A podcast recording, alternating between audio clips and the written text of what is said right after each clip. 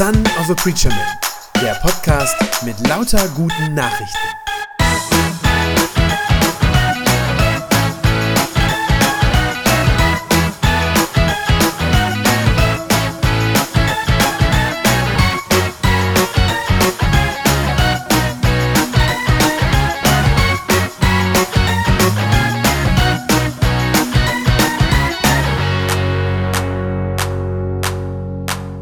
Ja, für mich ist das heute eine Premiere.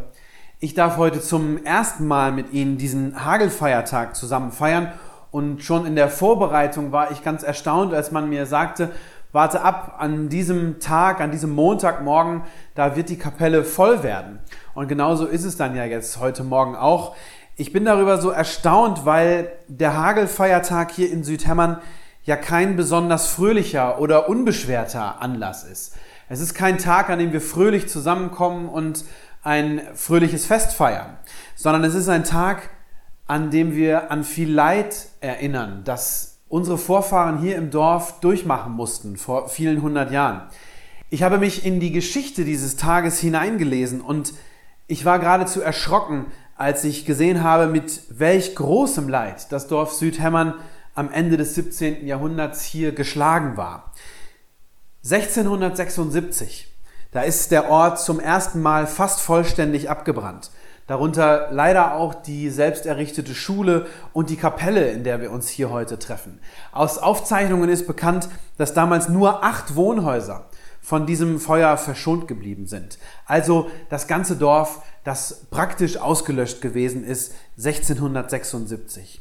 Nur zwei Jahre später, 1678, als die Bewohner von Südhemmern ihre Schule gerade wieder mit viel Mühe und mit viel eigenem Engagement und Einsatz wieder aufgebaut hatten, da geschah dasselbe Unglück zum zweiten Mal. Das heißt, wieder kam ein Feuer, wieder wurde die Schule zerstört und wieder auch etliche Wohnhäuser.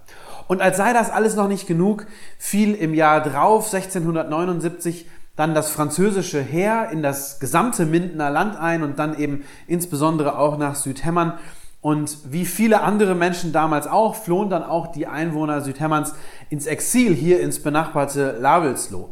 Und dort haben sie also etliche Monate verbracht. Wir wissen das aus Aufzeichnungen, dass dort äh, Geburten verzeichnet wurden, dass dort Kinder getauft wurden, die eigentlich hier aus Südhemmern stammten. Als dann die Bewohner im August 1679 dann wieder in ihr Dorf endlich wieder zurückkehren konnten, da fanden sie es wiederum völlig zerstört und ausgeplündert vor. Und schließlich ist dann das Unglück geschehen, das diesem Hageltag bis heute seinen Namen gegeben hat, dass nämlich wiederum ein Jahr später, dann im Sommer 1680, im Juni war das, schwerster Hagelschlag äh, hier das Dorf und die ganze Region getroffen hat und einen Großteil der Ernte in diesem Jahr zerstört hat.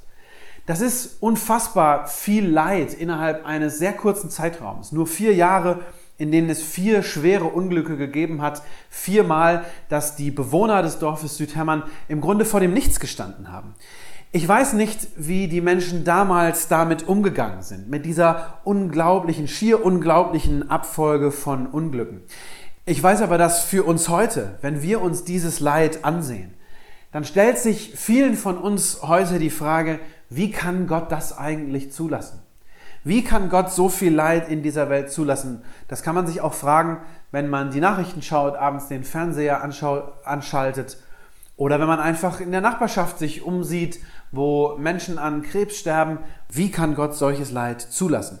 Wussten Sie, dass diese Frage manchmal auch der Fels des Atheismus genannt wird? Wie kann Gott das Leid zulassen, ist der Fels des Atheismus, denn für viele Menschen ist diese bohrende und drängende Frage, für viele Menschen ist das der wichtigste Grund, warum sie sagen, ich kann nicht an Gott glauben. Ich kann nicht an einen Gott glauben, der dieses Leid in der Welt zulässt. Viele sagen dann, wenn immer gesagt wird, Gott sei doch einerseits allmächtig, das heißt, er hat alles in seiner Hand, und andererseits wird gesagt, er ist ein guter, ein liebevoller Gott. Wie passt das zusammen? Wie kann es sein, dass einer, der das Beste für uns will und es tun könnte, es dann doch nicht tut? Und manche Leute sagen dann, eins von diesen beiden kann eben nicht stimmen. Ich will diesen Feiertag heute dazu nutzen und versuchen, wenigstens ein paar Antworten auf diese zugegebenermaßen ja sehr schwierige Frage zu geben. Warum lässt Gott solches Leid zu? Dabei ist es wichtig, das möchte ich als erstes vorweg sagen, dass wir uns nicht anmaßen, Gottes Gedanken ganz verstehen zu können. Wir haben auch keinen Anspruch darauf, dass Gott uns alle unsere Fragen, die wir mit uns herumtragen, beantworten müsste. Ich bin mir sicher, auch heute, auch nach diesem Gottesdienst werden Fragen offen bleiben. Das ist so. Aber wir können uns doch wenigstens ein paar Gedanken machen, können einigen Gedanken nachgehen und können versuchen, einige Antworten auf diese Frage von der Bibel her zu geben. Dabei ist es wichtig, dass wir als erstes unterscheiden zwischen zwei verschiedenen Arten von Leid. Denn es gibt ja einerseits in dieser Welt das Leid, das wir Menschen selbst verursachen. Das Leid, das aus unseren eigenen Entscheidungen heraus entsteht. Und andererseits gibt es das Leid, das ohne menschliches Zutun entsteht, wo niemand etwas für kann. Ich glaube, dass der größte Teil des Leids in dieser Welt in die erste Kategorie gehört. Das meiste Leid in der Welt entsteht, weil Menschen falsche Entscheidungen treffen und manchmal sogar böse Entscheidungen treffen. Es gibt schon dieses alte römische Sprichwort, wo es heißt, der Mensch ist des Menschen Wolf. Also anders gesagt, der schlimmste Feind des Menschen, das ist der Mensch selber. Gott hat uns, als er uns geschaffen hat, einen freien Willen gegeben. Einen freien Willen, das heißt, wir können uns entscheiden. Wir können uns entscheiden, Böses zu tun oder Gutes zu tun. Von den vier Katastrophen, die ich eben erwähnt habe, die über Südhämmern hereingebrochen sind. Von diesen vier Katastrophen, zwei Brände, der Krieg und der Hagelschlag, fallen die ersten drei in diese Kategorie von menschengemachtem Leid. Man sieht das schon beim Feuer. Schon das Feuer brach aus, weil Menschen damals zumindest unvorsichtig und unklug gehandelt haben. Von dem zweiten Feuer wissen wir, da wird erzählt, dass das deshalb ausgebrochen ist, weil ein Bewohner des Dorfes in einem Holzschuh versucht hat, Glut aus dem Herd seines Nachbarn zu holen, um seinen eigenen Herd wieder anfeuern zu können. Und dann ist der Wind gekommen und hat wohl einige Funken aus diesem Holzschuh herausgetragen und auf das äh, nächste Strohdach geweht. Und das hat die Katastrophe ausgelöst. Das heißt, das ist keine menschliche Bosheit gewesen, die da am Werk war, aber es war doch die Folge unglücklicher menschlicher Entscheidungen. Noch deutlicher, dass Menschen häufig Leid über andere Menschen bringen.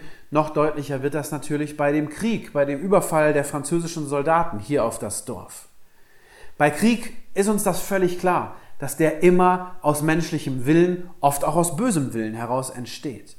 Diese Welt leidet unter unzähligen Kriegen, weil wir Menschen es einfach nicht schaffen, miteinander Frieden zu halten, weil wir selbstsüchtig sind, weil wir meinen, im Recht zu sein und es den anderen dann auch mal so richtig zeigen wollen, dass wir im Recht sind. Oder vielleicht einfach schlicht darum, weil wir uns bereichern wollen. Wie auch immer, Kriege entstehen aus menschlicher Bosheit, aus der Bosheit unseres Herzens heraus. Jetzt könnte man natürlich fragen, aber warum lässt Gott uns denn diese falschen Entscheidungen treffen? Warum lässt Gott das zu, dass wir immer wieder solche falschen oder sogar bösen Entscheidungen treffen? Nun, ich glaube, die Freiheit, auch das Falsche zu tun, das ist die Kehrseite unserer Menschenwürde. Gott gibt uns Menschen ja eine sehr große Würde, indem er uns nämlich Freiheit schenkt und uns eigene Entscheidungen überlässt, indem er uns gerade nicht als Marionetten erschafft, die keinen eigenen Willen haben und die nur irgendwie von ihm gesteuert wären, sondern, das ist die Würde, die wir haben, er übergibt uns eben die Verantwortung, für diese Welt gut zu sorgen. Im Alten Testament wird das deutlich an einer Stelle im fünften Buch Mose, das ist kurz bevor Gott die Israeliten dann endlich in das verheißene Land hineingeführt hat. Da macht Gott den Israeliten das noch einmal deutlich, dass sie diese Wahl haben. Ich lese uns zwei Verse aus dem fünften Buch Mose, Kapitel 30. Da steht, Heute stelle ich euch vor die Wahl, spricht Gott, heute stelle ich euch vor die Wahl zwischen Gut und Böse, zwischen Leben und Tod. Wählt doch das Leben, damit ihr und eure Nachkommen am Leben bleiben. Es wird hier sehr deutlich, dass Gott uns auffordert, entscheidet euch für das Gute und bekämpft das Böse. aber wir sollen es eben aus freien Stücken heraus tun. Er zwingt es uns nicht auf, er lässt uns die Würde der Freiheit und die Würde der Entscheidung. Wir sollen es aus freien Stücken, sollen wir uns für das Gute entscheiden, aber nicht aus Zwang heraus. Zu dieser Freiheit, die Gott uns lässt, gehört dann eben auch die Möglichkeit, dass wir uns auch für das Falsche entscheiden können. Und unglücklicherweise tun Menschen genau das immer wieder. Daraus entsteht sehr viel Leid in dieser Welt. Nun gibt es, das habe ich am Anfang schon gesagt, natürlich auch das Leid, für das kein Mensch unmittelbar und direkt verantwortlich ist. Das wird manchmal beschrieben mit dem Begriff das sogenannte natürliche Böse. Also Dinge wie Erdbeben, die über uns hereinbrechen, Krebserkrankungen, die scheinbar aus dem Nichts entstehen, Tsunamis, die Millionen von Menschen dahinraffen oder eben der Hagelschlag, den das Dorf Südhämmern 1680 erlitten hat. Diese Dinge sind natürlich nicht unmittelbar die Schuld eines einzelnen Menschen oder auch nur einer Gruppe von Menschen. Aber wir merken an diesen Dingen etwas. Wir merken, dass die Welt nicht so ist, wie sie sein sollte. Diese Welt ist nicht in dem guten Zustand, in dem Gott sie einmal erschaffen hat. Das kann man daran ganz deutlich spüren. Paulus bringt das einmal im Römerbrief auf den Punkt in Kapitel 8, Vers 22. Da schreibt er, wir wissen, dass die ganze Schöpfung bis zu diesem Augenblick mit uns seufzt, so wie unter den Schmerzen einer Geburt. Was Paulus hier zum Ausdruck bringt, ist die Erkenntnis, dass die ganze Welt aus den Fugen geraten ist. Die ganze Welt, sagt er, leidet mit uns, die ganze Schöpfung, sie ächzt und stöhnt und wartet auf Erlösung, gemeinsam mit uns Menschen. Aber worunter leidet diese Welt, worunter leidet die ganze Schöpfung eigentlich so sehr? Diese Welt leidet, weil ein Kampf in ihr stattfindet, ein Kampf zwischen Gott und den Mächten der Finsternis. Das ist ein Gedanke, der uns heute manchmal abhanden gekommen ist und der uns vielleicht auch komisch vorkommt. Aber die Bibel spricht an etlichen Stellen davon, dass um die Erlösung dieser Welt ja geradezu ein Krieg tobt.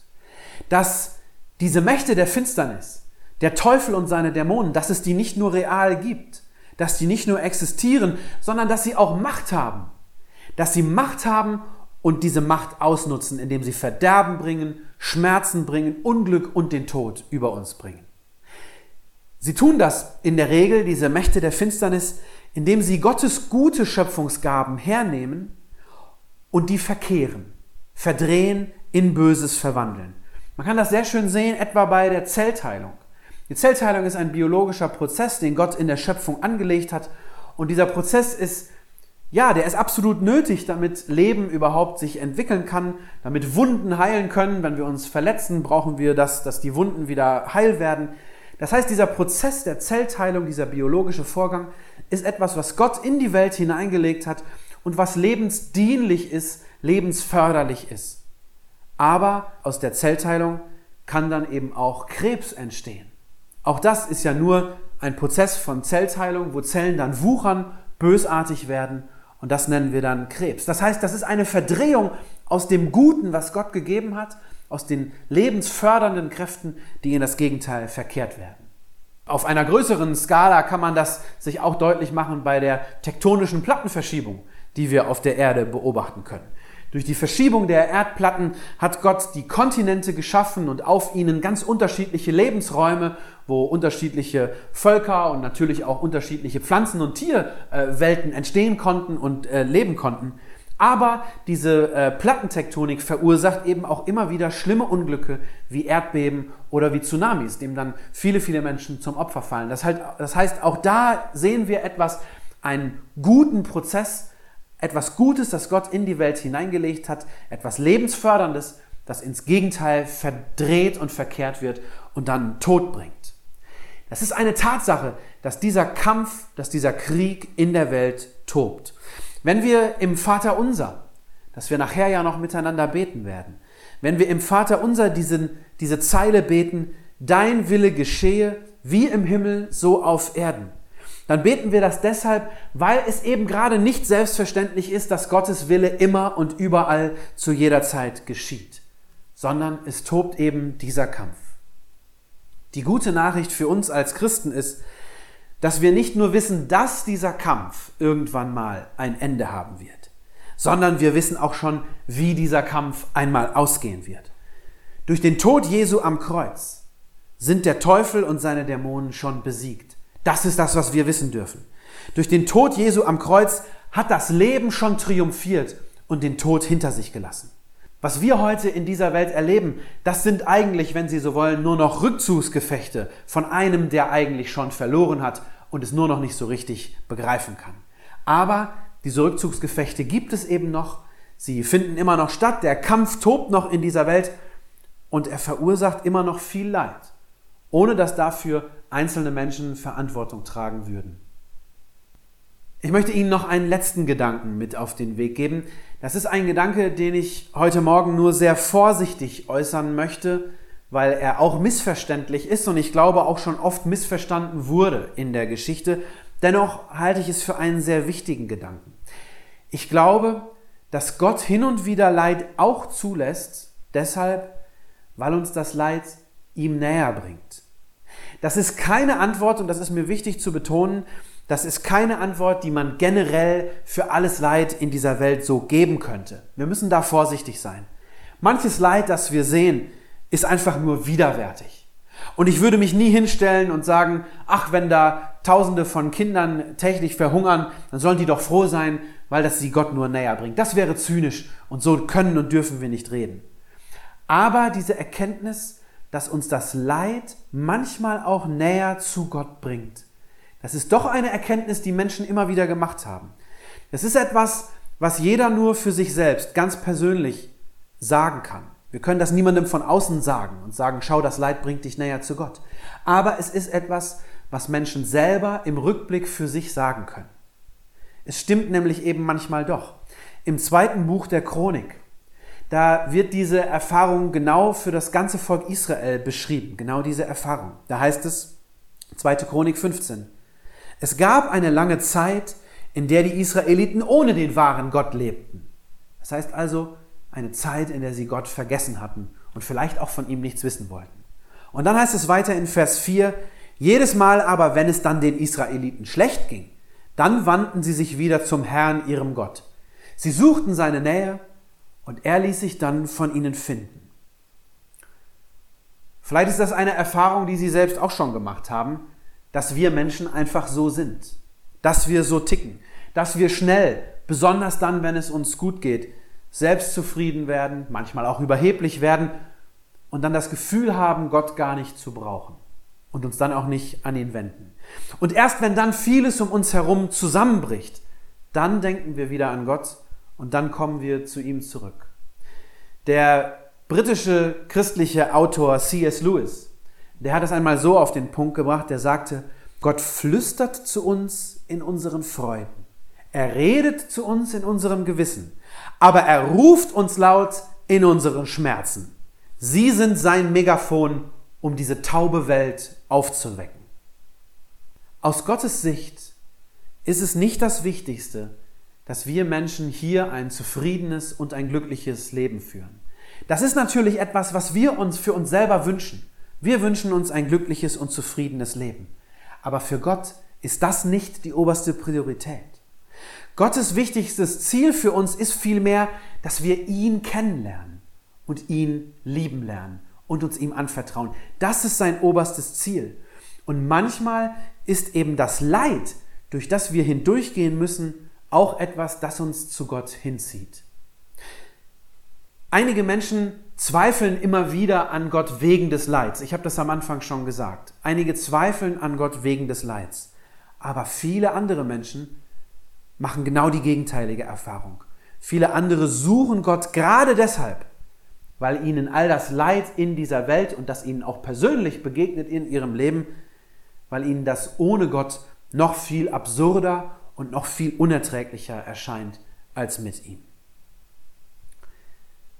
Ich habe Ihnen heute Morgen drei Erklärungsversuche gegeben für die Frage, warum lässt Gott das Leid in dieser Welt zu? Und ich halte diese drei Erklärungsversuche auch für richtig, sonst hätte ich sie Ihnen so natürlich nicht gesagt. Ich weiß aber auch, dass das nur theoretische Antworten sind. Das sind Antworten, die uns helfen, wenn wir theoretisch über Gott und über diese Frage nachdenken. Es sind aber gleichzeitig Antworten, die uns nicht weiterhelfen, wenn wir mitten im Leid drinstecken, wenn wir das Leid gerade am eigenen Leib erfahren müssen, wenn eine Beziehung zerbricht, wenn ein geliebter Mensch stirbt, vielleicht sogar das eigene Kind. Oder, wie im Fall des Dorfes Südhemmern, wenn die ganze Ernte mit einem Schlag vom Hagel vernichtet wird. Dann helfen diese Erklärungen, glaube ich, nicht weiter. Das sind Erklärungen, die uns beim Denken helfen, beim Nachdenken über Gott, aber sie helfen uns nicht beim Fühlen. In solchen Momenten, wo wir selber am eigenen Leib tief im Leid drinstecken, da brauchen wir Menschen keine Erklärungen, sondern da brauchen wir jemanden, der bei uns sitzt, der mit uns weint, der mitleidet, der vielleicht mit uns betet und uns in den Arm nimmt. Und dieser jemand ist Jesus Christus. Das ist das Einzigartige am christlichen Glauben. Dass wir ja glauben, dass in Jesus Gott sich selbst auf uns und auf diese kaputte, vom Leid erfüllte Welt eingelassen hat. Dass er eben gerade gekommen ist, um einer von uns zu werden, um so zu leben wie wir und um so zu leiden wie wir. Das ist das Besondere am christlichen Glauben und ich sage Ihnen, das werden Sie auch nirgendwo anders so finden. Dass Gott eben gerade kein passiver Beobachter ist, der im Himmel sitzt und der sich unser Leid in dieser Welt anschaut, so wie wir uns einen Kinofilm anschauen. Das wäre übrigens, sage ich Ihnen ganz persönlich, das wäre ein sadistischer Gott, mit dem ich nichts zu tun haben wollte, wenn er so wäre. Aber so ist er eben gerade nicht. Nein, unser Gott leidet mit uns, wenn wir leiden. Er kennt unser Leid. Er hat es am eigenen Leib erlebt und er versteht es zutiefst. Darum macht es auch Sinn, sich im Leiden an ihn, an diesen großen Gott, an den Herrn Jesus Christus zu wenden. Er versteht uns. Er weint mit uns und er kann uns trösten mit seinem Wort. Genau das, sich im Leid an Christus zu wenden, genau das haben unsere Vorfahren hier im Dorf Südhemmern getan. Sie haben sich in ihrem Leiden an Gott gewandt. Sie haben nach all dem Schweren, was sie durchgemacht haben, diese Kapelle hier wieder aufgebaut, in der wir heute zusammen sind. Und sie haben diesen Feiertag eingesetzt, diesen Hagelfeiertag, um immer wieder daran zu erinnern, dass Gott derjenige ist, der sie hindurchgetragen hat. Sie wussten, egal was passiert, egal wie hart es uns trifft und egal wie schlimm es noch kommt, Gott ist und bleibt unsere einzige Hoffnung in dieser Welt. Denn was hätten wir denn sonst? Manche Leute werfen den Glauben an Gott über Bord, weil sie sagen, bei all dem Leid kann ich nicht glauben.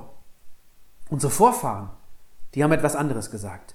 Die haben gesagt, bei all dem Leid können wir nicht ohne unseren Glauben. Und darin sollten wir sie uns zum Vorbild nehmen. Amen.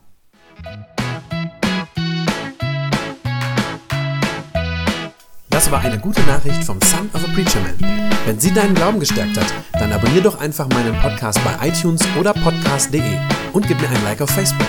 Ich hoffe, du hörst mal wieder rein. Gott segne dich und bis bald.